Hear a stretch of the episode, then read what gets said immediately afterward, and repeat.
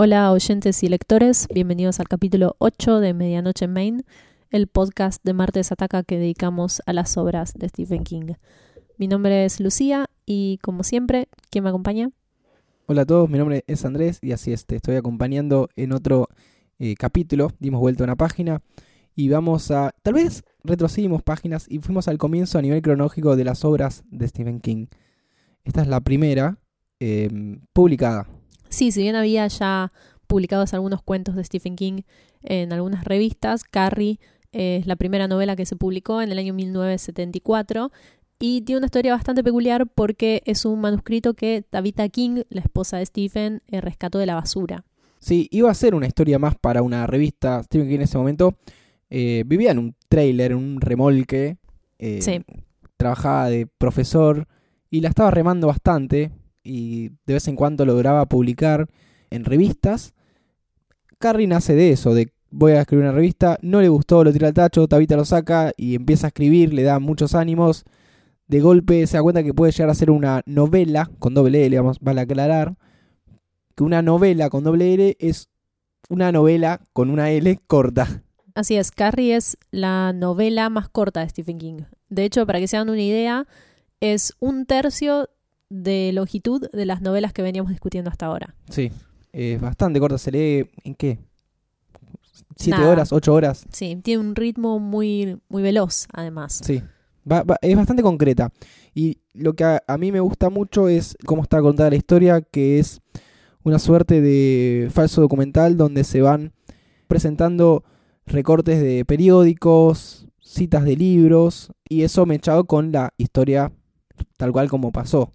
Claro, lo que sería la narrativa lineal de la historia de Carrie está interrumpida por estos testimonios que fueron escritos a posteriori del desenlace, que todavía no conocemos, pero nos van adelantando eh, algunas cosas que van a suceder. A lo largo del libro sabemos que va a pasar algo grave, sabemos que muchos van a morir, algunos incluso sabemos quiénes son, eh, y sabemos que Carrie, este, esta protagonista de la novela, tiene un poder. Pero todo se nos va anticipando en un ida y vuelta constante en cuanto a la linealidad de la historia principal. Sí, se podría entender que lo que hace el autor es darnos el qué y después el cómo. Totalmente. Bueno, podemos ya contar la de qué se trata Carrie.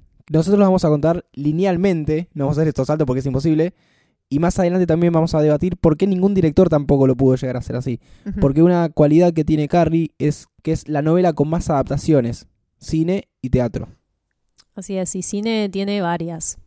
Nos vamos a enfocar Viene en, con secuela y toda la cosa. la Sí, cosa. sí, no- Remakes, todo. nos vamos a enfocar más que nada en la adaptación de Brian De Palma, em, por ser la más trascendente en cuanto a cultura popular y también es porque es muy cercana a la época en que salió el libro. El libro, como dijimos, es del 74 y la película es del 76. Y es la primera adaptación. Sí, y además, bueno, es la mejor. Eso lo vamos es a discutir. la que más me parece que vale la pena discutir y desmenuzar. Pero bueno, la historia de Carrie es probable que ya la conozcan. Es una historia muy popular. Y está protagonizada por esta chica, Carrieta White, que es una adolescente bastante solitaria y bastante maltratada. Que sufre, por un lado, la convivencia con su madre, que es esta mujer fanática religiosa para quien todo es un pecado y la maltrata tanto psicológica como físicamente, la somete a castigos, la tiene encerrada y la tiene bastante aislada de la vida real, motivo por el cual Carrie se convierte en una chica muy temerosa y a la que le cuesta mucho relacionarse con los demás. Esto obviamente le trae muchos problemas en contexto con otras personas de su edad y en la escuela recibe muchas agresiones de parte de sus compañeros, la maltratan, la insultan y la tienen de punto a un nivel intolerable. Esta situación de bullying llega a un extremo cuando Carrie tiene un episodio en las duchas después de una clase de gimnasia y tiene su primer periodo en la ducha. Adelante, Carrie, Carrie teniendo 17 años. 17 años, adelante de las demás chicas y además no sabiendo en absoluto qué es lo que está pasando porque su madre nunca se lo explicó. Entonces, lo que ella piensa es que está muriendo desangrada. Y ante esto tiene una reacción de terror total, pero sus compañeras en vez de sentir conmiseración por ella, en vez de ayudarla, la agreden, le dicen que es asquerosa, sienten asco y repulsión por ella, le tiran un montón de productos de higiene femenina en la cara y le gritan y le gritan mientras ella llora, hasta que una profesora la rescata de esa situación y Carrie vuelve a casa. Esto sería quizás el principio del fin para la, tolerancia de Carrie. Por un lado es la gota que rebalsa el vaso a nivel acoso escolar y por otro hay un cambio hormonal en Carrie que hace que ella se dé cuenta de una capacidad que lleva por dentro, que la ha usado eh, involuntariamente en ciertas ocasiones, pero que ahora empieza a controlar. Sí, em, empieza a haber algunos indicios de que Carrie empieza a manejar su telequinesis, que es esta capacidad de mover los objetos y manipular la materia con la mente.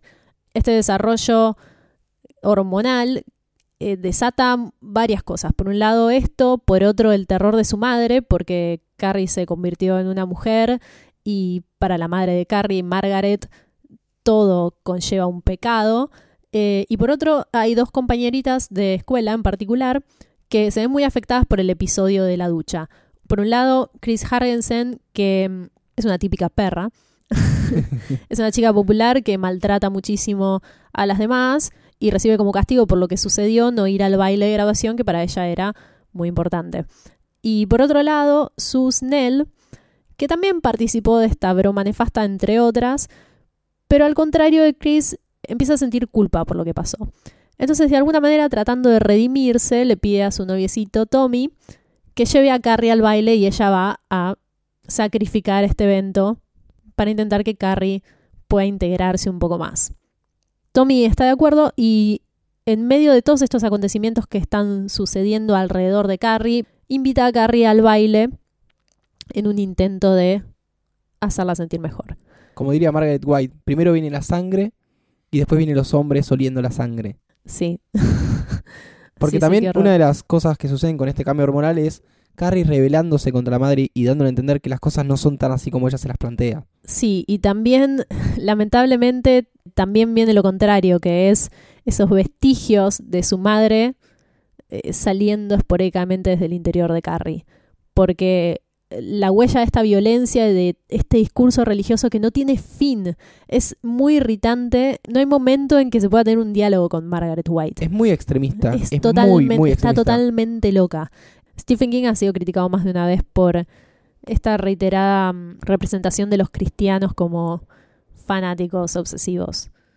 En el caso de Margaret White creo que funciona, eh, creo que amalgama la historia y lo que Carrie es en consecuencia de tanta represión y también tanto discurso sobre la justicia y la sangre. Y el pecado. Y el irse al infierno. Carrie quiere ser otra persona, efectivamente, pero la madre está tan, pero tan arraigada en sus pensamientos que sin darse cuenta termina siendo su madre.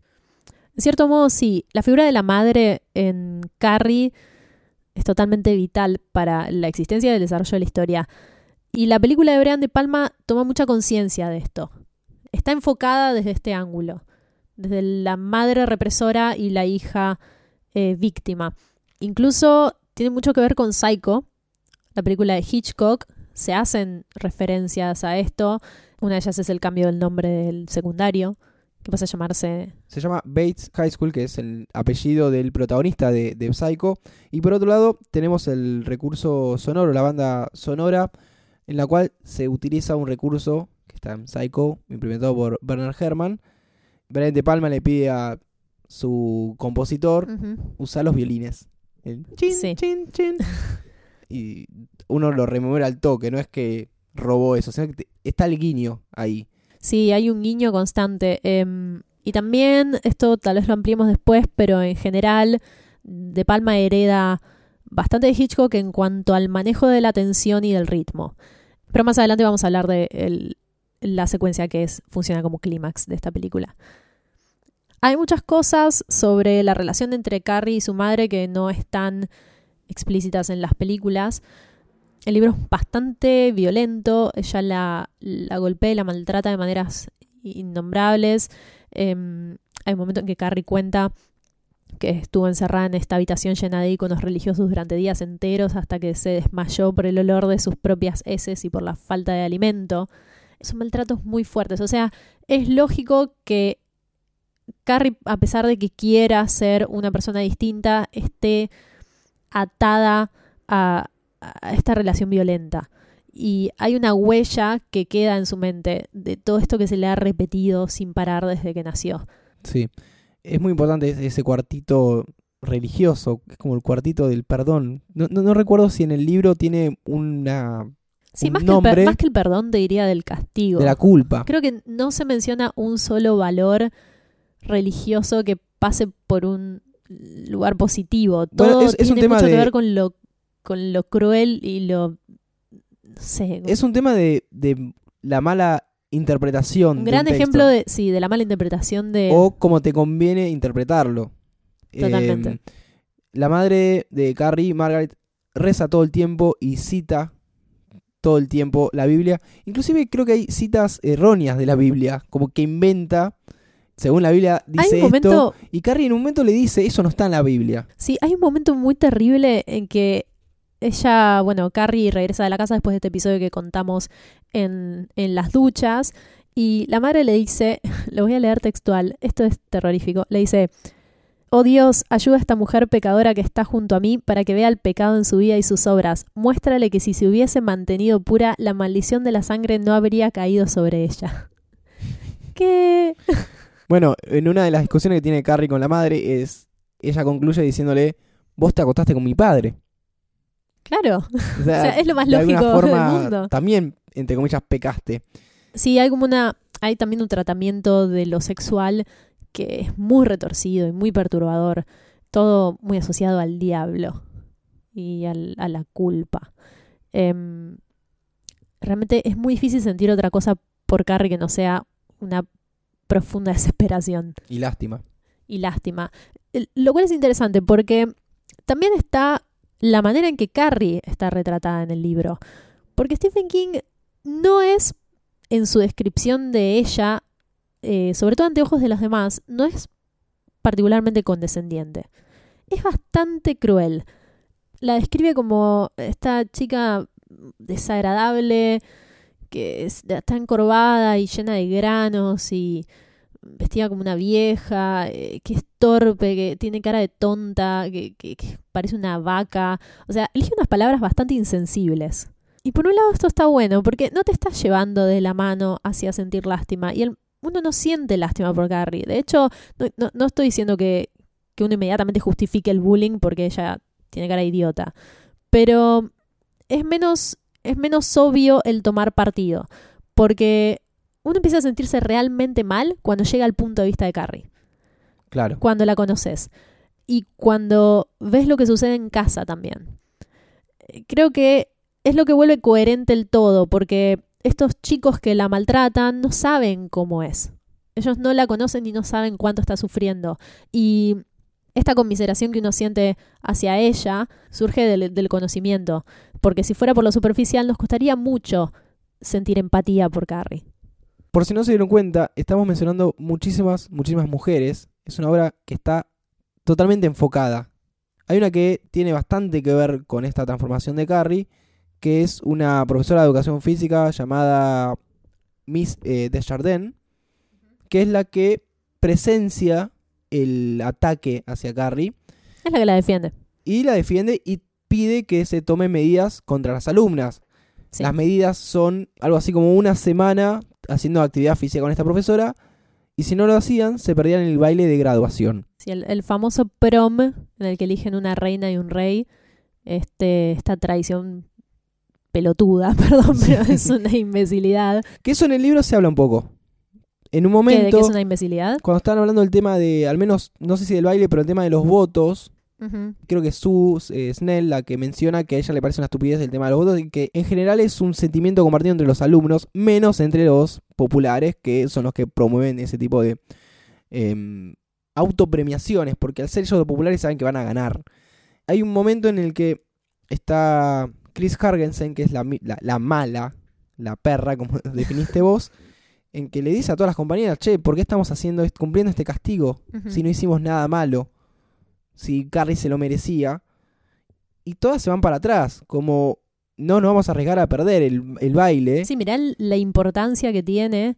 Bueno, Sue en un momento sorprendida, ella lo está haciendo por el baile en un principio. Y después se da vuelta y tiene esta especie de culpa tan grande que dice, no, no me sirve solamente tener este castigo, sino que no tengo que ir al baile y encima tengo que prestar mi novio. Sí, ella para, para poder redimir. en más de una ocasión se plantea si lo que está haciendo quizás es por narcisismo o quizás por un motivo egoísta.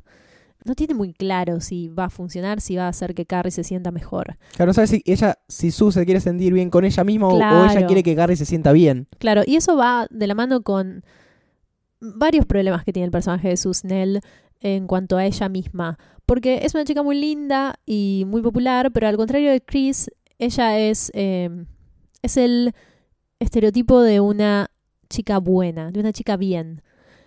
Pero tiene sentimientos muy encontrados con respecto a esto, porque siente que su vida está determinada a partir de esta percepción que los demás tienen de ella y se imagina, e imagina su futuro y todo lo que va a hacer porque se supone que debe, la persona de bien con quien se va a casar, los hermosos hijos que va a tener, el club de campo al que va a asistir, etcétera.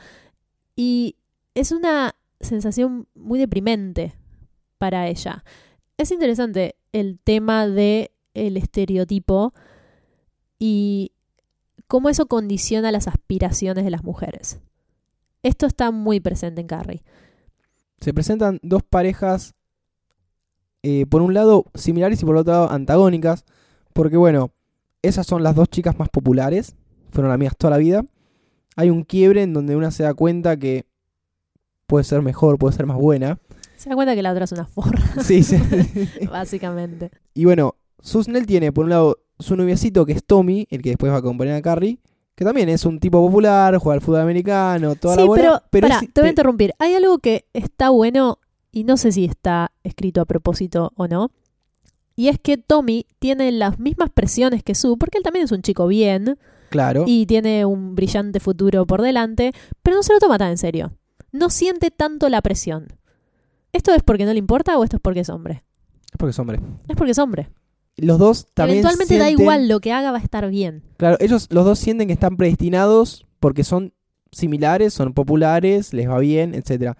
Y por otro lado, Chris Hargensen es también popular, es también linda, pero es una malcriada, una caprichosa, es una persona horrible que obviamente está saliendo con Billy Nolan, que es un repetidor, un badass que usa eh, jopo y campera de cuero bien estilo 50. A Stephen King le encantan esos eh, galanes turbios, grasientos, Sí.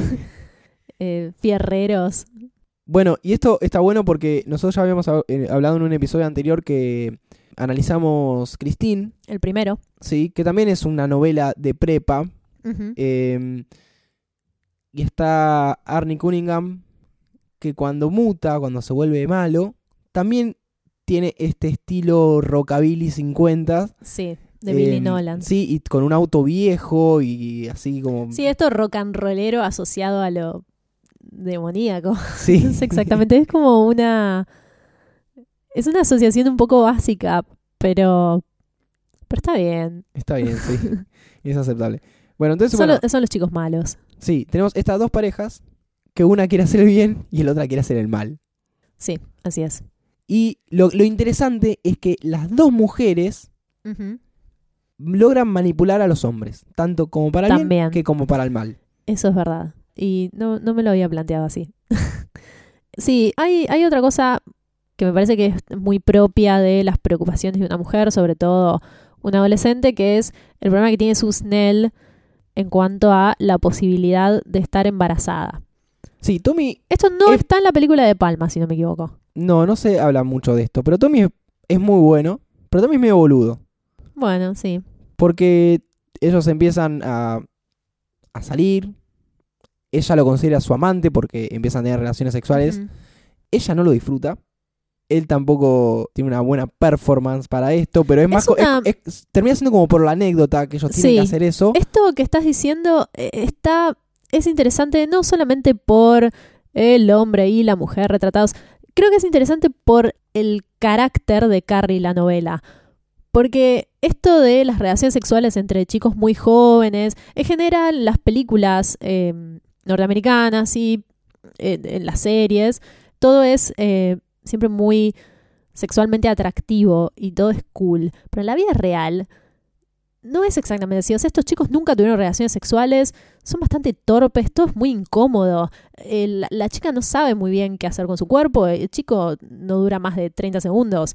O sea, eh, todo es bastante sudoroso y, y grotesco. Esto es mucho más cercano a la realidad que lo que se nos suele mostrar. Y Carrie, en general, la novela, muestra este lado áspero de la adolescencia, no la porrista perfecta y las risas de sitcom. Está mostrando que todo es menos glamoroso y más sucio de lo que nos suelen deslizar los estereotipos.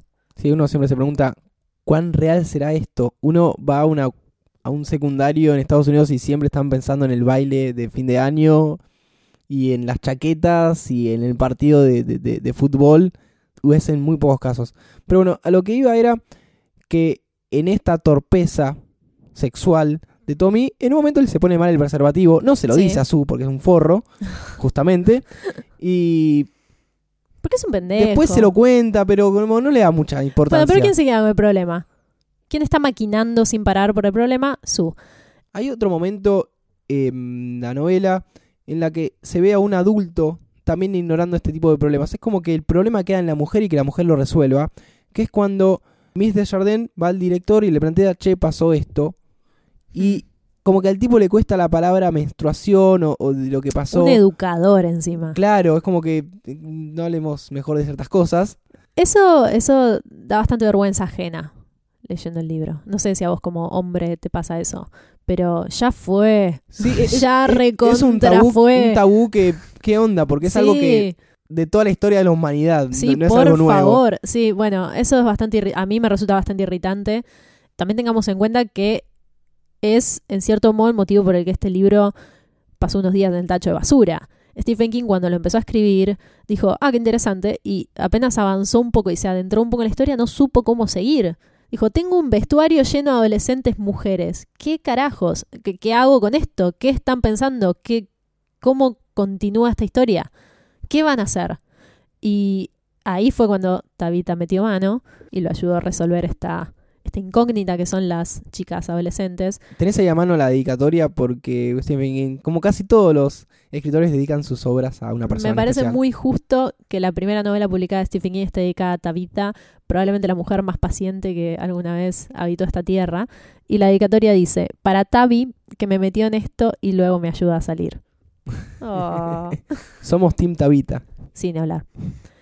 Continuando esto de romper la ilusión de la adolescencia idílica que nos suelen mostrar Estados Unidos, eh, está eh, la explosión de la ira de Carrie.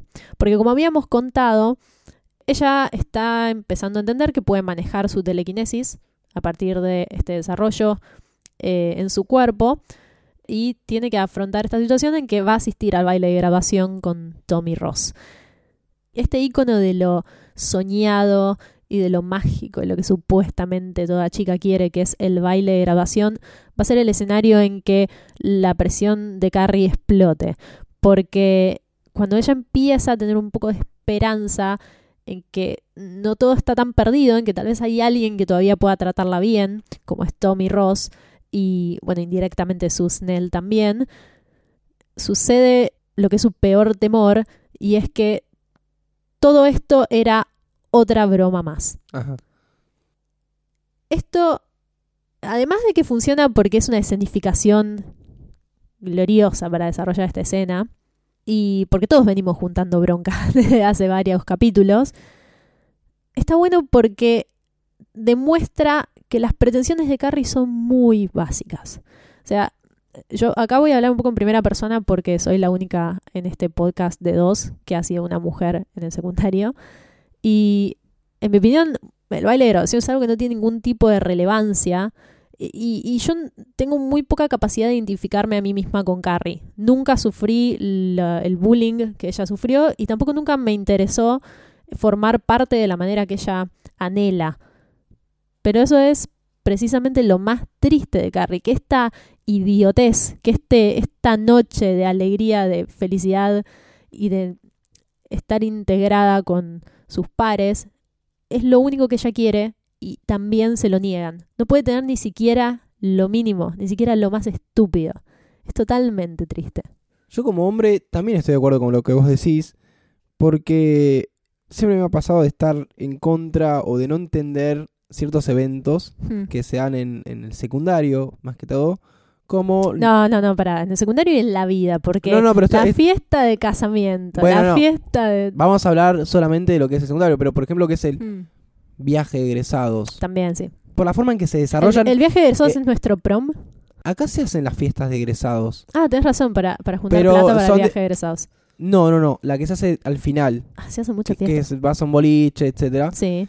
Pero lo que pasa con el viaje de egresados, yo no estoy en contra de que se haga un viaje de egresados, sino la forma en que se hace, que es ir a reventarnos. El prom que ellos tienen está como más vinculado al estrellato. Claro, porque acá, por ejemplo, nosotros no tenemos la premiación de de quién es el rey, la reina, eso no existe. No, es que nosotros no sé si tenemos... Al menos creo, creo que, que, no, es más hermético el sistema de popularidad que ellos manejan, o por lo menos eso es lo que nos han contado, porque algo que Andrés ya dijo es que realmente es muy difícil saber si todo lo que nos cuentan en libros, en películas, en series de Estados Unidos es así en la cotidianidad de, ellos, o todo estará escenificado para las cámaras. Lo único que recuerdo que se asimile al rey y la reina es cuando se vota el mejor compañero del aula. Eso, nada Pero es más. un premio repechito. Sí, sí, se hace. Es re- No, ah, mira, no, no, te voy a discutir un poquito de eso. A mí me pasó una cosa muy injusta. Muy injusta, esto creo que fue en octavo grado. Bueno, pasa que ahora cambió el sistema educativo en nuestro país. Pero poner... Ahora, hace como 15 años cambió el sistema Bueno. educativo. Bueno, pero yo vengo de, de un lugar donde cambió más veces. Em, sería... Bueno, fue, no sé. Antes de terminar la- la- la primaria, uno tenía la posibilidad de ser el, el abanderado o el escolta. Sí. Y en vez de mandar al mejor alumno, mandaron al mejor compañero. O sea que todos mis logros académicos quedaban rebajados a la popular. No, sabes qué decir. no sé qué decir, que estoy sintiendo tu ira. Eh, la, la mesa se está moviendo sola. Sí, lástima que no tenía mi telequinesis para expresarme. Uf, lo que hubiera pasado en ese, en ese colegio. Bueno, mientras Andrés hace el duelo por, por esta injusticia que enfrentó de niño, vamos a continuar. Bueno, es horrible. Es horrible. Bueno, es que es muy feo que. eh, eh, fuera, fuera de chiste, es muy feo que se ponga en juego la, la popularidad. Lo bien que le caes al resto. Porque eso es lo que también eh, produce que haya carries. Porque Carrie es un poco un chivo expiatorio de los miedos al fracaso de los demás. Nadie quiere que se burlen de ellos. Y nadie quiere ser maltratado. Carrie es la válvula de todo ese odio. Y eso es totalmente injusto. Porque además, a lo largo del libro nos damos cuenta que jamás hizo nada para merecerlo. Ser distinta. Así es. Em, vamos a hablar un poco de la película de Brian De Palma. Nos hemos estado aguantando yo, al menos, porque tengo muchas ganas de hablar de esta adaptación. Creo que en otro capítulo ya dije que para mí la, la película que funciona mejor como adaptación y como película simultáneamente es Carrie, la, la primera versión de De Palma. Te voy a dejar hablar, pero después te voy a discutir el puntito de la adaptación. Ok, ya sé lo que me vas a decir. Sí. Pero bueno, porque creo que además es una historia que le calza muy bien a De Palma como director. Y lo que logra en su adaptación, más que una precisión literal, que es lo que Andrés me va a discutir después, es la atmósfera de la esencia de Carrie. De este sufrimiento y esta necesidad de dejar escapar eh, la ira por tanta injusticia. Y eso lo logra a partir de recursos visuales que son propios de autor, eh, la pantalla partida, el, el- la- el slow motion, el- estos lentes caleidoscópicos, el uso de la música, el ritmo de la acción, y, crea esta, esta danza audiovisual que es hermosa. Es trascender el guion Sí. de una historia muy interesante. Pero igual a- a- ateniéndose al guion, porque hay Sí, sí, alguien a- más que ha trascendido el guion, pero no se atuvo a la historia original. Exactamente. Bueno, dejarlo un poquito de lado y mostrar su arte. Totalmente, sí. Es, eh, agarro el arte de alguien lo interpreto a mi manera. Es una interpretación. Sin romper el arte de que hizo el otro. Totalmente. Es una interpretación con respecto al material de referencia original. Hay una secuencia. Vamos a hablar. eh, Yo, por lo menos, voy a hablar más que nada de dos secuencias que para mí son eh, bastante destacables. Si bien hay mucho momento que es memorable en Carrie. Una es la secuencia de la ducha, que está al comienzo de la película. Hay algo ahí, discúlpame, que me pasó viendo diferentes versiones de Carrie, Sí, en las cuales una empieza con la escena de la ducha de Sí. una, y hay una escena que la encontré en unas versiones y en otras no, que es Carrie y las compañeras con Miss Des- Desjardins sí. jugando al vóley y viendo cómo ella es malísima jugando al vóley. Corte las duchas. No sé si es una intro necesaria. Por lo menos el libro empieza directamente en las duchas y. Bueno, va directo al punto, como dijiste antes. Es crudo. Pero por eso, la diferencia entre esas dos versiones que no, no logré dilucidar si uno es corte director y el otro no, porque después viendo la película entera no encontré diferencias. Lo que te muestran al principio es bullying. La tratan mal, la insultan. Duchas. Sí, bueno. A mí me parece más interesante el duchas directamente. Sí, sí, sí, para mí también. Porque Además. evita la sobreexplicación. Sí, pero además, cómo empieza en ese nivel cinematográfico de lo hermoso. La manera que está construida la escena de la ducha, cómo se mueve la cámara, el vapor. em, Los planos de detalle. todo es un, tiene un ritmo, tiene una melodía. Y eso, igual que pasa con esta idea del baile, con esta idea de lo perfecto y de lo mágico, se quiebra inmediatamente cuando Carrie empieza a sangrar en la ducha. No hablamos de Sissy Spacek como Carrie. Una cosa que me pasa con todas las adaptaciones es que ninguna, Ninguna engloba bien sí, a Carrie. ninguna, al menos a nivel físico, Hmm. ninguna se acerca a lo que describe Stephen King. Sí, bueno, yo, a esta chica con gordita, con granos, Hmm. desagradable. Yo siempre tengo en cuenta eh, en estas películas del patito feo que, que en algún punto tiene que hacer la transformación y es más fácil si tenés así Basic de entrada. Lo que tiene, que para mí está bien, es que ella es rara. Sí, totalmente. Para mí es de todas la mejor, especialmente cuando Carrie suelta su poder, porque tiene mucha cara de rarita. Y además porque siempre logra logra demostrar a través de su cuerpo y a través de la tensión en su cara y de esos ojos enormes que tiene miedo y que está nerviosa y que no entiende lo que está pasando. Las caras de, Carrie cuando está con su madre, que también es excelente, la, madre es eh, Piper Laurie. Yo la conocía de Twin Peaks, ella en Twin Peaks es Catherine Martel, la serie de David Lynch. Tiene esta expresión de estar desencajada de la realidad. Está perdida constantemente. Y eso creo que funciona muy bien. Sí. Más allá de que ella es divina y nos damos cuenta desde el principio que no es una chica un poco agraciada. Creo que pasa más por lo que hay en el interior de Carrie. Creo que nos ayuda a vislumbrarlo mejor. Pero volviendo, em, lo que quería decir de la escena de la ducha, es esta belleza cinematográfica, es que no tenemos que perder de vista que Carrie es una película de terror. A pesar de que es un tipo de terror, sigue siendo una película de terror. Y me gustaría recalcar que, al contrario de lo que se suele pensar, existe la posibilidad de que una película de terror, en la que va a haber sangre, y va a haber muertes, y va a haber violencia, tenga esta cualidad de lo hermoso.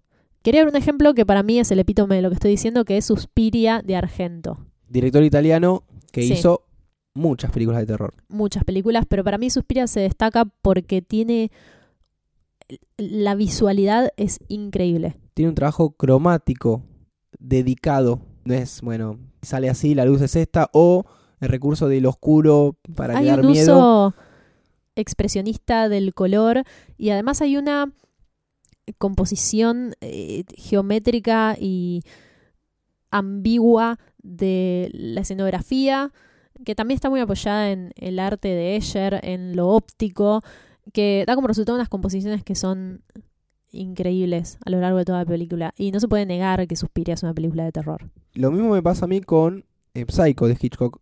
Ya se sabe Sí. que De Palma es muy fanático del tío Alfredo. Y también la escena de la ducha de Psycho es una de las, no sé, está en el top 5 de las más populares de la historia del cine. la enseñan en todas las facultades. Y narra una historia breve, que es la Sí. que alguien entra y mata a una mujer, de una manera muy calculada. Yo creo que excede lo bello. Si en, no, en lo- el cine de Hitchcock en general no hay nada que no esté calculado. Hitchcock usaba mucho, más allá del recurso de storyboard, sino el guion de hierro. Él Sí. escribe el guion, cierra el guion, el, el guion va a ser así. No se va a improvisar nada y el storyboard es así y se va a hacer así. Pero bueno, él- hay una cosa que me sorprende de él, bueno, vamos un poco del tema, que es cómo él podía prever cómo iba a ser la composición de un plano. He visto documentales Eso es- donde increíble. es increíble que él veía como un lente, porque uno a veces piensa, bueno, voy a filmar una cosa y voy a... Sí, el, no, el no primer plano va a ser así, este objeto está acá, esto está acá, esto está acá, esto está acá.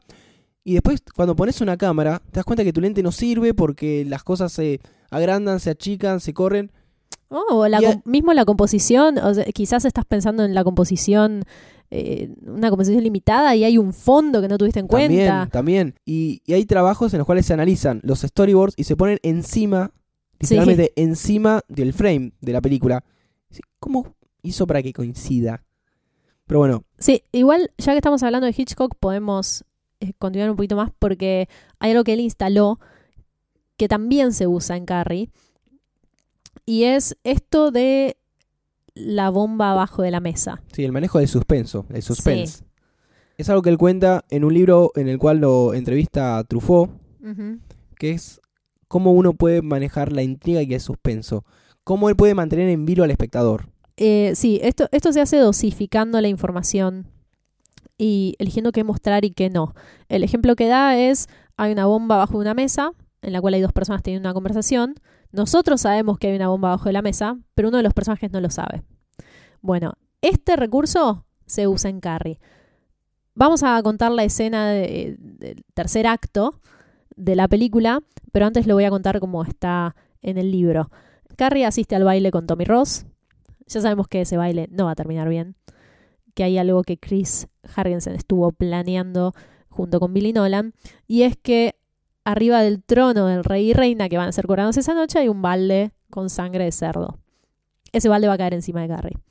Entonces, cuando Carrie llega al escenario y ese balde cae en su cabeza, noqueando a Tommy Ross de paso, ella se ve humillada y huye de- del baile, huye del gimnasio donde están todos sus compañeros riéndose de ella.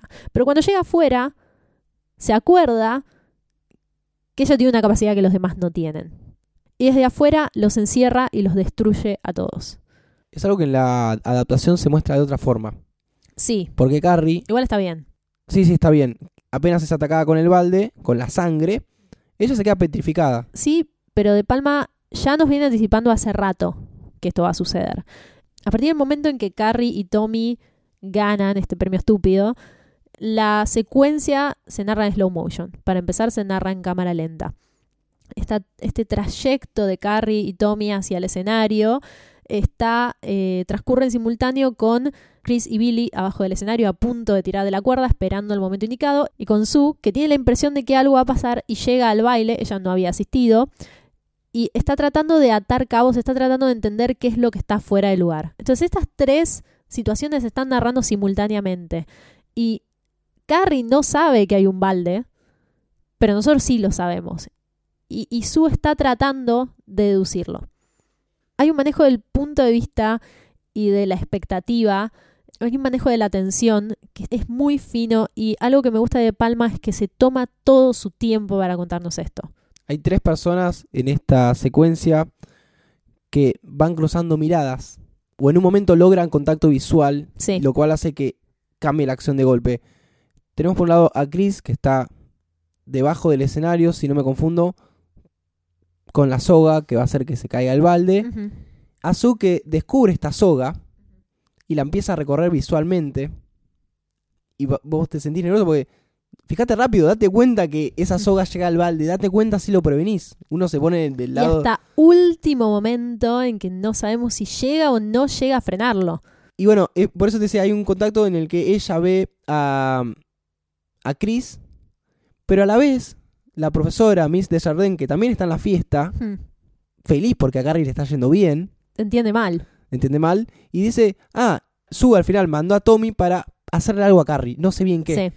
Y la saca. Y ahí el balde cae y se pudre todo. Eh, la manera en que De Palma filmó esta escena eh, es imposible no, Es imposible que no nos recuerde a la escena de la escalera en The Untouchables, eh, la, otra película de, de Palma, que, bueno, tiene esta secuencia perfecta que transcurre en una escalera en una estación de tren, la que también el punto de vista y la tensión está manejada, pero magistralmente, y esto hereda mucho de Hitchcock.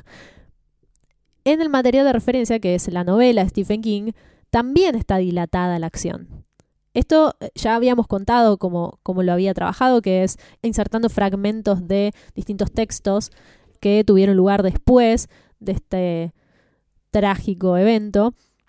Y lo que me gusta de, de esta narrativa es que el punto de vista de Carrie está postergado hasta el final. Y no nos importa todo lo demás. A mí no me importa lo que piensa Susnell o Tommy. O sí es importante saber dónde está cada uno y qué lugar ocupa en ese juego. Pero recién cuando ya tenemos mentalmente ubicados a todos los personajes, nos enteramos qué está sintiendo Carrie y cuál va a ser la consecuencia para los demás. Entonces ya podemos ir a la secuencia final final. Sí. O al, o al clímax, mejor dicho, porque después hay una secuencia final que a mí me gusta muchísimo. Este, este evento, esta broma, solo desencadena una ola de destrucción. Y en la película, De Palma emplea su, Ah, su recurso sí. en mayúsculas, que es la pantalla partida. La pantalla partida y de un lado tenemos a Sissy Spacek mirando fijamente todo lo que quiere destruir y por otro lado tenemos el caos total. Sí. Como vos bien decías, se maneja esta destrucción de una forma muy bella y muy poética. Sí, es justicia poética. Es justicia poética. Algo que después pasa en otras adaptaciones es que esa parte se usa bien para vamos a romper todo. Ah, ¿Sabes qué? Carrie es, bueno, uno, bueno, yo fui cambiando de opinión a lo largo del tiempo. Cuando lo leí era adolescente, como casi siempre, casi siempre que hablamos de un libro cuento esto. Pero me dio mucha satisfacción cuando los destruyó a todos. Decía así, que se pudran todos. Pero ahora a esta altura, si bien me, da cierto grado de satisfacción, creo que eso es superado por la lástima que me produce que Carrie haya, eh, que haya sido esta mensajera bíblica, que haya hecho justicia por mano propia y haya puesto a todos en su lugar, como su madre decía. Que se mueran todos en el infierno. Sí, que los mande al infierno, cuando la, en la- la realidad... escuela termina siendo un, un gran infierno. Cuando en realidad eso no es no es su derecho ni su responsabilidad. Es muy triste que ella sea empujada a hacer lo que odia. Y creo que eso nubla un poco mi, mi satisfacción porque todos obtengan su merecido por haberla tratado tan mal. Porque la que se sale con la suya es la madre. Sí. Es más, no, no recuerdo si está en la novela, pero sí en la película. Es Carrie recordando a su madre diciéndole Se van a reír de vos. se van a reír de vos, se van a reír de vos. Sí. Es cuando Di Palma eh, eh, aplica esta técnica del caleidoscopio donde todo gira y ve a todas las personas riéndose. Sí, se cumple el peor Inclusive- de los presagios. Inclusive yo tengo una duda con eso de si realmente toda esa gente estaba riendo, porque entre esas personas aparece la profesora. ¿Se estaba riendo la Eso es interesante también de, de la manera en que te lo está mostrando de Claro, Palma. Yo entiendo que Carrie entiende que todos son cómplices. Inclusive Tommy e inclusive Sue. Que no lo son. Ni la profesora. En el libro, por lo menos, a Carrie no le importa. O sea, no se para a pensar, "Mm, pero este un día me trató bien. No le interesa. O sea, esto eh, se acabó. Y no tiene por qué tampoco pararse a pensar en eso. Pero aún así, es un desenlace muy triste. Probable que sea la novela más triste de Stephen King. Concuerdo con vos. Al menos dentro de lo que tuve la posibilidad de leer. Más cuando uno hace este análisis de, de culpa y de merecimiento y de, Sí. de falsa satisfacción. Sí, mismo eh, la figura de la madre es tan fuerte que lo que Carrie hace después de destruir la mitad del pueblo es ir a casa. Es ir a buscar a la madre. realmente no tiene otro lugar a donde ir. Eso es lo No, único que ella es- conoce. Y ella va a darle la razón a la madre. No sé si va a darle la razón. Yo En el libro- Yo que sí. En el libro, ella en un momento lo dice, no lo voy a leer textual, pero lo recuerdo, le dice, yo vine a matarte y estás esperando para matarme. Esto no está bien. La madre es, es muy No- no re- retorcido. No, recordaba esa parte. Es muy retorcido, pero es lo que sucede, porque durante todo ese tiempo que Carrie no estuvo, la madre estuvo en su casa pensando y maquinando que ella era una bestia ahora porque se había indispuesto y que tenía que sacrificarla, que tenía que ponerle fin al demonio. Algo que no mencionamos es que no se habla mucho de la madre en las películas, No. pero sí en el libro. En la novela hay todo Hay una... un trasfondo más elaborado de quién es porque- Margaret White. Claro, ¿por qué Carrie es así? ¿Por qué Margaret es así? ¿Cómo fue que alguna Es vez tuvo retorcido. relaciones sexuales para que nazca un bebé? Claro, es bastante retorcido. ¿Dónde está el padre de Carrie también? Claro. En líneas generales, ella era ultra católica. Creo que menciona que era, no sé si era bautista, pero no era Algo así. cristiana directamente. Pero que en un momento termina creando su propio culto porque ella termina, porque ella termina dando misa para ella y para Sí, Harry sí, en su casa. remate. vive demasiado en su mundo, ni siquiera está en, en la- en una religión con otros religiosos. Ella tiene su propio orden y mandatos y... Su propia religión. Sí, es, es muy... Ahora que lo pienso... Ha es muy, distorsionado muy distorsionado. tanto el discurso Sí. original que lo convirtió en algo monstruoso. En una manera de juzgar las acciones de los demás Bueno, y Bueno, ella juzgaba constantemente a los otros y hay una historia en el medio en la que ella habla con una conocida que está en pareja Sí. y que le dice que ustedes están haciendo todo mal. ustedes tienen la marca Sí, bueno, que les porque... puso Dios. Pero yo con mi marido no voy a hacer eso porque somos Mm. puros, etcétera. Y después relata cómo un día se vio tentada. Claro, fue un pecado. Fue un Concebir pecado. a Carrie fue un pecado y cuando el bebé nace, ella intenta matarlo, pero no se atreve. Pero, espera, antes que hay que contar que ella no sabe que está embarazada. Ah, ella No no. bueno, así que- como a Carrie nunca le explicó que existía la menstruación, Claro. ella en sí misma no sabía que estaba embarazada y pensaba que tenía cáncer. ¿Cómo se puede vivir así? Bueno, Claro. cuando Carrie nace, intenta matarla, no se atreve, vuelve a intentar después de un episodio de telequinesis involuntario cuando Carrie tiene tres años y ahora llegó el momento de matar a ese demonio que se metió en su casa. Así que cuando Carrie llega, vuelve al hogar, Margaret la acuchilla. Yo no recuerdo cómo es la secuencia esta en el libro, pero sí en la película donde es muy poético todo. Memorable. Carrie llegando, prendiendo la ducha. Va, no, no prendiendo en la, bañera. La bañera porque la madre no le dejaba ducharse. Porque eso era inmoral. No, no estaba bien. Carrie no podía No había to- posibilidad, tocar sus, sus propios senos. no había Era- una posibilidad de que Carrie fuera una chica normal. No, no, no. No, no, no Está había. totalmente coartado su desarrollo como persona. Entonces se mete en la bañera, se limpia toda la sangre de cerdo. Y no sé si la sangre de alguien más en todo el quilombo que hubo. Sí. Se pone el camisón, se pone la ropa que la madre quería que use, no ese vestido totalmente indecente. Y la va a abrazar, a decirle tenías razón. Pero por eso no, no me acuerdo bien cómo es el final en la novela. Pero en línea general la madre tiene un cuchillo Y- la apuñala por la espalda. La madre tiene una muerte, para mí, muy, muy buena en la película, que es distinta a la muerte del libro. En la película, Carrie usa la telequinesis para hacer volar un montón de objetos cortantes y punzantes y crucifica a su madre contra la pared. Esto es excelente. Es Sí. excelente. Murió como vivió. Pero en la novela no es así. Carrie lo que hace es usar su telequinesis para detener el corazón de su madre. Creo que quería algo peor. Yo quería algo peor para Margaret White. Hay demasiada misericordia en esa muerte en que simplemente se le para el corazón. Es como morir Está bien, durmiendo. pero, pero ya habíamos hablado de que Carrie tenía esta Quizás en disu- metafórico, esa pero disyuntiva de es que ella es no la quiero hija. ser quien soy, pero a la vez soy El esto. último pensamiento de la mente de Carrie es sobre su madre. Porque ella la quiere. E- Es lo único que conoce. Y es la única que piensa que la quiere y que la protege. De hecho, nadie se esfuerza demasiado en probar lo contrario. Pero mm, yo como espectador hubiera querido algo mucho peor para Margaret White. Eso también me pone en un lugar en que no, no, no es mi derecho juzgar. Eh, no es mi derecho decir qué merece o qué no merece. A lo sumo merecería la justicia, que es como la gente civilizada se expresa y resuelve las cosas. Sí, sí. Bueno, este, esta novela está muy apoyada en la justicia poética.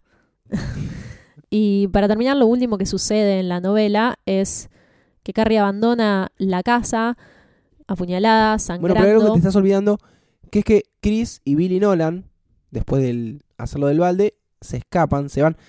Perdón, y algo que me estoy olvidando yo, que Billy Nolan es John Travolta. Aguante todo. En su primera película a nivel eh, mainstream, ya había hecho tres cortos o tres películas TV movie, algo muy simple, y en esta aparece como Excelente. John Travolta.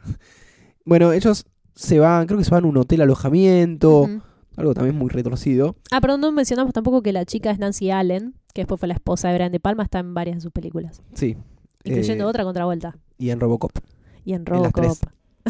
Pero bueno, no nos vamos a ir tanto de tema.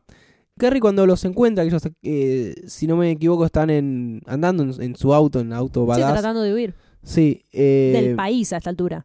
sí, del mundo.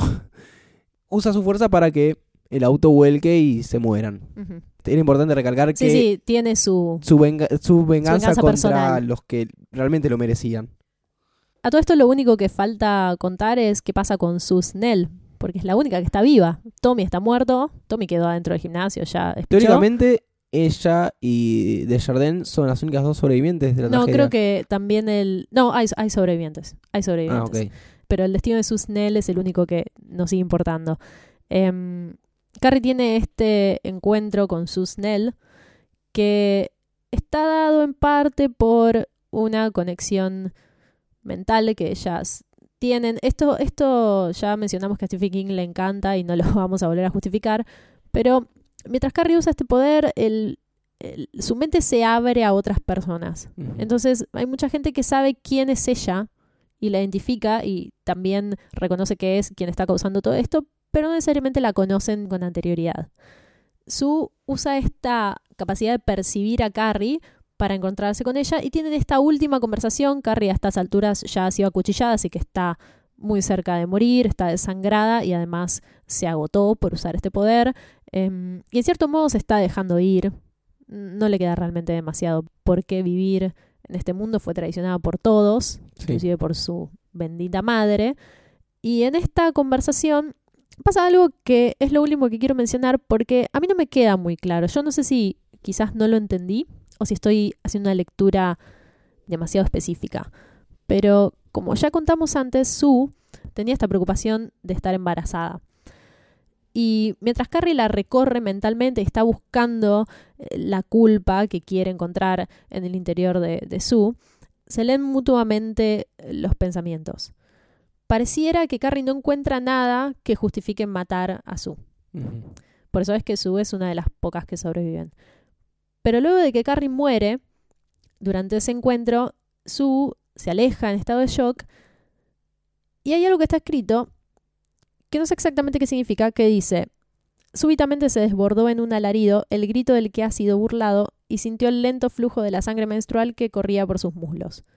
Yo siempre había entendido en este fragmento que Sue eh, simplemente se indispuso y no estaba embarazada. Sí, pero también se da a entender ¿Pero qué significa el grito del que ha sido burlado? un aborto espontáneo. ¿Un aborto inducido por Carrie? ¿Esto es un acto de piedad? ¿Es un acto de venganza? Es, es, no me o, queda o muy el, claro. o el grito es que Sue, de alguna manera, Es o que, Carrie, o que Carrie logró transmitirle a Sue lo que ella sufría. Sí, es, am- es ambiguo ese detalle. Voy a tratar de juntarme con, con Stephen y hablar de este tema, porque la verdad Sí, queda sí, muy, por favor, queda por muy favor a la, inconcluso. a la brevedad. Eh, pero sí, las posibilidades está de si tuvo o no tuvo el hijo. Vamos o, o- a... O sea, al menos si estaba o no estaba embarazada. Bueno, esto está adaptado de una manera mucho más literal en la última adaptación que se hizo de Carrie, del año 2013. Yo recuerdo que en el prólogo dije que no aprobaba esta adaptación. Pero- Sigo sin aprobar la existencia de esta adaptación. Yo creo que se podría haber hecho otra cosa si querían volver a adaptar Carrie. Que va más por el lado de esto que dijiste al principio de un falso documental. Eh, podría haberse cambiado el lenguaje. A ver, lo que es es una adaptación de época. Son adolescentes con los problemas de ahora, con sus celulares. Para mí ahí se pierde el 50% de la magia al original. Pero ¿cómo haces para adaptar una película hoy y ambientarla en los años 70 No la adaptes, no es necesario. y que no la, y que la vea alguien? No la adaptes, ya lo hizo de palma. Pero bueno, lo que, lo que, pará, pero podemos rescatar cosas. Ay, Por yo ejemplo, quiero rescatar una cosa. que empieza con J. Dice, Sigue con Julianne Moore. exactamente. Sí, sí. La madre, para mí, y creo que para vos también, está un poco mejor retratada. Es mucho más violenta, se autoflagela. Eso está muy bien. em, Y no entiendo por qué no está en la original. No, no, yo tampoco. La película tiene un inicio muy interesante, que es la madre a punto de parir a Carrie. Se muestran algunas cosas que no se muestran en la adaptación de De Palma y es bastante más literal. Sí, eso sí, eso es verdad. Pero Em, como les decía antes cuando empezamos a hablar de, de la película del 76, no se trata de la literalidad, sino de esta interpretación y de esta beta artística de la historia. Sí, bueno, lo que pasa con, con la Carrie, la, la nueva, le vamos a decir, que es la versión del 2013, es que no tiene, La Carrie Millennials. la Millennials, es que no tiene sentimientos audiovisuales. No Está, tiene está hecha, está hecha, delicadeza, no tiene claro, y se reduce a eso. Totalmente. Además que Carrie está pésimamente casteada. Pésimo. Esto es indefendible. Yo entiendo que hace lo que puede. Esta chica, Chloe Grace Moretz, entiendo que hace lo que puede, pero no hay manera de remontar esa, esa caracterización. Creo que ya lo dije cuando estábamos hablando un poco más al, principio del, del podcast, que es que la escena del baile, que tiene un nombre, de Black Prom, ¿era? Sí, creo que sí. Tiene un nombre eh, Un nombre mediático. mediático, sí. Es mucho más violenta. Sí, es verdad. Eh, ahí están puestos los recursos de la actualidad, podríamos Sí. decir. Y, también la- ah, ah, la- y había un detalle más, y es que Carrie entrena sus habilidades. Eso no está, no se muestra. En, la- en la de Palma no se muestra eso. Sí, pero, Pero en el libro sí. En el libro sí. Entonces, por ejemplo, está ella levantando libros, moviendo cosas, Mm. una suerte de Peter Parker probando su, Sí. po- su fuerza. Sí, y también hay una venganza más personal, hay un desquite eh, mayor por parte de Carrie hacia Chris y Billy eh, mientras están tratando de huir en el auto. Porque es lo mismo. En la película de Palma ella desvía el auto y se choca y vuelca. Sí, Acá lo frena y se, se se muestra el muestra vidrio como en slow motion. se- ¿Por qué es más violenta? Fin. Porque los chicos hoy quieren ver eso. Puede ser. No quieren la pantalla partida. No quieren leer el libro. Y a lo que iba cuando mencioné esta película es que sí se menciona lo del atraso que tiene Susnell y al final está embarazada. Sí. Así que con esa interpretación también continúa abierto el final de la novela. Claro. Cada director optó por su interpretación de ese final. Voy a mencionar muy por arriba algo que Las odia. otras. Algo que odia Stephen King. Sí, no, también hubo musicales. Un y, musical. y hubo un intento de serie en el año 2002. Pero algo que a mí me impactó fue la película que se hizo en el año 1999 llamada literalmente The Rage Carrie 2. O sea, La Ira Carrie 2. Sí. Un nombre raro, porque no es Carrie 2, La Ira o La Ira de Carrie. ¿Y por qué es raro? Porque Carrie, ¿Por qué Carrie 2? porque Carrie no está en la película. Cualquiera. No es un personaje. La historia se enfoca en una chica que Sí, su supuesto padre biológico es el mismo padre que Carrie. Mal. Porque esta telequinesis se entiende que es hereditaria.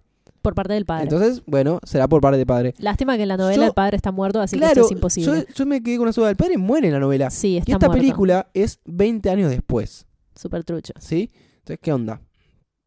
No sé, hay un esperma ahí flotando en el éter que le llegó a una Había otra mujer. esperma. Y lo que me gusta, o lo que me agrada, lo, Gusta lo es que- una palabra muy fuerte para hablar de Carrie 2. Lo, que apruebo Hmm. es que, si escucharon el capítulo anterior de Dark Half, hay un libro llamado Needful Things, en el cual Stephen King hace una suerte de spin-off de un personaje. Bueno, acá pasa lo mismo. Susnell, esta chica arrepentida que presta a su novio, trabaja en la escuela donde trabaja esta chica. Y es la misma actriz. Es interesante. Eh, Y bueno, es ella mm, dándose cuenta que esta chica, que no es exactamente como Carrie, pero está un poco fuera de las normas, tiene los poderes. Y le empieza a hablar de Carrie, che, qué onda, le- la lleva al, al Bates High School para que vea Hmm. como todo lo que pasó. Es medio raro. Y lo que es interesante es la modernización del bullying o de el acoso, pero hacia la mujer, porque están los varones que tienen una listita donde dicen todas las mujeres con las que estuvieron eh, un encuentro sexual y le van poniendo puntaje. ¿Vos decís que es un bullying más machista? Sí, sí, es mucho más machista, pero Porque hay mujeres en Carrie- involucradas. En Carrie, como ya dijimos, todo sucede más entre mujeres. Claro. No, no, acá están los hombres usando como objeto a las mujeres y mujeres aprobando eso. Hmm. Y se la agarran con esta chica porque es distinta. Nada más. Y después tenemos la otra Carrie, que tiene un final alternativo, en que Carrie no muere. Bueno, esa yo no, no llegué a. Esa a- yo la vi, verla. la vi hace muchos Esa es, la que, años. esa es la que iba a ser una serie. Claro, es como un piloto extendido de Claro. lo que iba a ser una serie y claramente no fue. Y termina con Bueno, estamos spoileando todas estas películas porque nadie las va a ver. Pero esta tiene un final alternativo y es que Carrie no muere, sino que es rescatada por Susnell y se la lleva al estado de Florida. ¿Para qué? Para continuar una nueva vida, supongo. Para que salga el capítulo te- y ahí- 2. y ahí terminó. Pero nadie, nadie quiso poner plata para Nadie- esto. Y me parece perfecto. Hicieron bien. ¿Algo más? Bueno, una cosa que también te había dicho es que estoy un tanto perplejo, pero yo creo que es por cuestiones económicas y de difusión, de por qué no hay una versión que se enfoque más en la investigación. Imagínate, una película en la cual hay un investigador, que puede ser un, o un escritor o alguien que le interesa esta historia y empieza a recopilar información. Y se van nombrando estos libros, que es como lo realmente nos los presenta a nosotros Stephen King. Sí. O mismo un falso documental, que eso me encantaría porque sería algo de presupuesto muy a bajo mí me encantaría que sea un falso documental. de gente Aparte, hablando. todos los elementos, todas las herramientas están dadas para que Sí, sí, se sí. articule de esa manera. Es muy interesante porque las citas estas que se van intercalando son, por un lado, recortes de diarios y por otro lado son libros. Por ejemplo, esta Explosión en las sombras, Carrie, El negro amanecer de la telequinesis, Diccionario de fenómenos psíquicos, que son definiciones Sí. directamente. Después está la autobiografía de, de Sue Snell, que se llama Me llamo Susan Snell, en la cual ella va relatando los episodios. Y una de las cosas que dice es que no se cree, o la versión oficial, no es lo que pasó. Porque Hmm. no pueden entender que una chica haya hecho, hecho eso con su mente. Claro. Y ella insiste, no, fue así, fue así. Y también hay citas a los testimonios, por un lado de un sheriff y por otro lado de, de Susan Snell, ante la comisión investigadora del estado de Maine, en lo que se llamó el informe de la comisión White, que es lo como se llama la, investigación. Esto, eh, hay, hay mucho hay mucha dedicación puesta en cada uno de esos Sí. Es más, en, en el último... No están simplemente ahí para hacer bulto. no, no, no, no, para nada, para nada. Es una forma narrativa que eligió King. Vaya a saber por qué para su primer libro. Es- ¿Viste? Es Eso, eso es extraño porque no es que experimentó más adelante. no lo ha vuelto a usar en este nivel. No, que, que yo sepa, no. Está también el certificado de difunción de Carrie. Y bueno, también hay cartas que sirven como pruebas, etc. Y la carta final, que es el último párrafo de este libro, es sumamente importante porque es una carta de una persona que no conocemos hacia otra persona que tampoco conocemos, en la que le está contando cómo está creciendo su sobrinita y que es muy linda y qué cosas extrañas que hace y que a veces alrededor de ella las cosas se mueven. Me recuerda, nada que ver, pero al final de Shumanji, en el que se escuchan los tambores, creo que estaba en, Australia y se ve ahí el, juego como que sigue vigente. Esta carta viene después de un montón de citas científicas que intentan explicar cómo nunca más podría volver a pasar lo que sucedió con Carrie. Y para cerrar, quería leer una cita. Es un poco extraño leerla en, en español porque es una canción de Bob Dylan que se llama Tombstone Blues. Es algo que supuestamente Carrie había escrito en su cuaderno reiteradamente. Me parece muy triste. En lo personal, a esta altura de mi adultez, me cuesta mucho eh, relacionarme en este nivel tan estrecho y tan personal con un, con un rockero, pero me acuerdo, recuerdo lo que era ser adolescente y por eso me parece muy pertinente que Stephen King incluya esto siendo eh, rockero él mismo.